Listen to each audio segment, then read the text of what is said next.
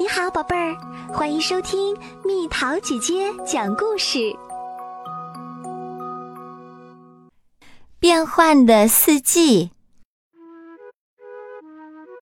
残雪在春光中融化了，树叶的嫩芽探出了头，凤头麦鸡尖锐的叫声宣告了它们的归来。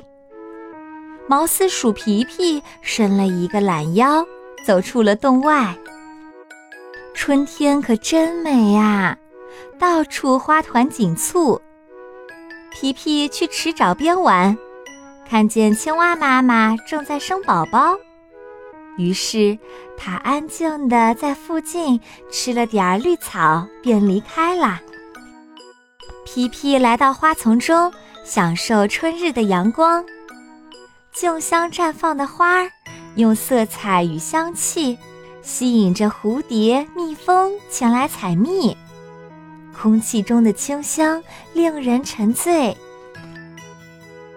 皮皮来到一棵树下，正想打个盹儿，蜂蜜滴到了他的头上。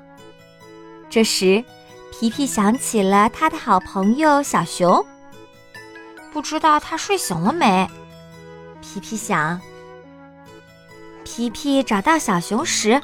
他正在寻找食物，快跟我来，那儿有好吃的蜂蜜。小熊的脸笑开了花。转眼夏天到了，天气变得炎热起来。皮皮在花丛中乘凉，鸭妈妈带着宝宝们从它身边经过。你们去哪儿？我们去河里冲凉。小鸭子们说。皮皮觉得这是个消暑的好办法，于是也来到河边。小河里，荷花摇曳生姿，青蛙正在捕捉蚊虫。天气十分闷热，知了唱着歌。皮皮脚下一滑，摔进了水里，引得一旁的小乌龟们忍俊不禁。打雷啦！夏天的雨说来就来，小动物赶紧都回家了。皮皮在雨中跳着舞，享受着此刻的清凉。黄昏降临大地，草地上弥漫着馥郁的芬芳。许多白天躲在窝里睡觉的动物们，在夜幕的保护下出来觅食啦。皮皮吃饱后。正躺在草丛中，听着夏天的音乐会呢。秋天到了，寒意渐显，大雁启程啦。树叶由绿变黄变红，飘落下来。皮皮踩在上面，发出沙沙的声音。这么好看的颜色，这么好听的声音。皮皮的心情好极了。秋天里，让皮皮心情更好的事情是，现在有好多美味的食物。深秋，天气越来越冷了，皮皮开始为冬天储存粮食啦。